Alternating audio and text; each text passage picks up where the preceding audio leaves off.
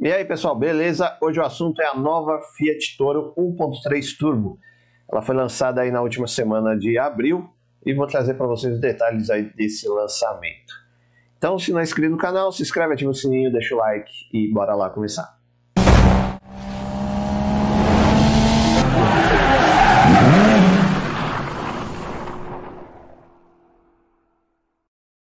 A picape Fiat Toro ganha seu primeiro facelift desde 2016, quando foi lançada. E junto ganha também uma nova motorização, que passa a ser oferecida né, a 1.3 Turboflex com 16 válvulas, 185 cavalos com etanol e 27,5 kgfm de torque. Desde 2016, a Fiat Toro vem reinando sozinha nesse segmento que ela mesma criou, né? que fica entre as picapes aí, é, pequena e médio porte, mas a Fiat Toro se viu obrigada a atualizar o seu projeto para não sofrer aí com a entrada das concorrentes que estão chegando, como aí a nova GM Montana, Volkswagen Tarok, Hyundai Santa Cruz, deverão chegar no mercado até o final deste ano. Esse motor traz algumas inovações, né, como a injeção direta de combustível, injetores em ângulo, é, válvula Westgate eletrônica, que garante aí uma melhor queima de combustível e tem uma melhor eficiência, que 5 a 13% em relação aos motores 1.8 e 2.4. O câmbio automático de seis marchas ganhou a função Neutral Function, que coloca o câmbio na posição N, de neutro, em pequenas paradas no trânsito do dia a dia, mesmo com o câmbio permanecendo na função D, de drive, o que ajuda na economia de combustível. Os freios também ganharam a função ABS Off-Road, para uso for no fora de estrada. Nas versões Flex há também a função E-Locker, que era usada aí na Palio Quente. Nas versões Diesel há a função Ask Off, para evitar perda de potência quando a função 4x4 Low estiver ativada. A suspensão foi recalibrada e recebeu novas molas, amortecedores e batentes para deixar a picape mais dinâmica. Na frente traz uma nova grade com o novo logo da Fiat, faróis em LEDs com iluminação diurna, é, novas rodas, lanternas traseiras também em LED, tampa bipartida da caçamba, rack no teto, estribos laterais e iluminação interna na caçamba.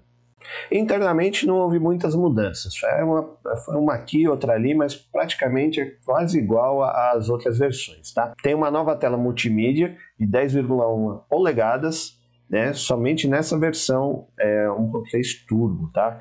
As demais versões aí continuam com a tela multimídia de 8,4 polegadas. Tá? Todas elas são compatíveis com o sistema Android Auto ou Apple CarPlay é, bancos em couro, sistema Fiat de emergência com Wi-Fi, que é uma novidade, mas é opcional, carregamento de celular por indução, acabamento aí ficou em plástico duro e uma, algumas partes só em soft touch. Ela traz também aí o painel digital, é, ele é mais intuitivo e interage aí com a tela multimídia, é, o volante multifuncional e seis airbags.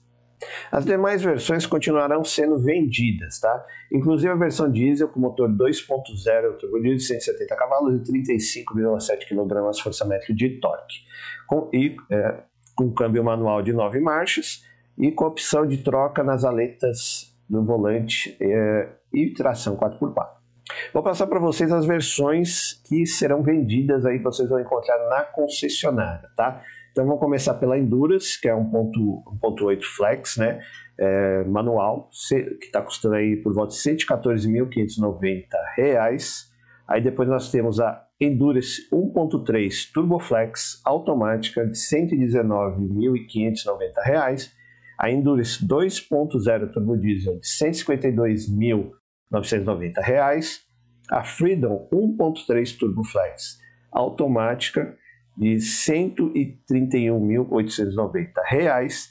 A Freedom 2.0 Turbo Diesel é, automática, R$ 164.390. A Vulcano 1.3 Turbo Flex por R$ 144.990. a Vulcano 2.0 turbo diesel automática R$ 177.690.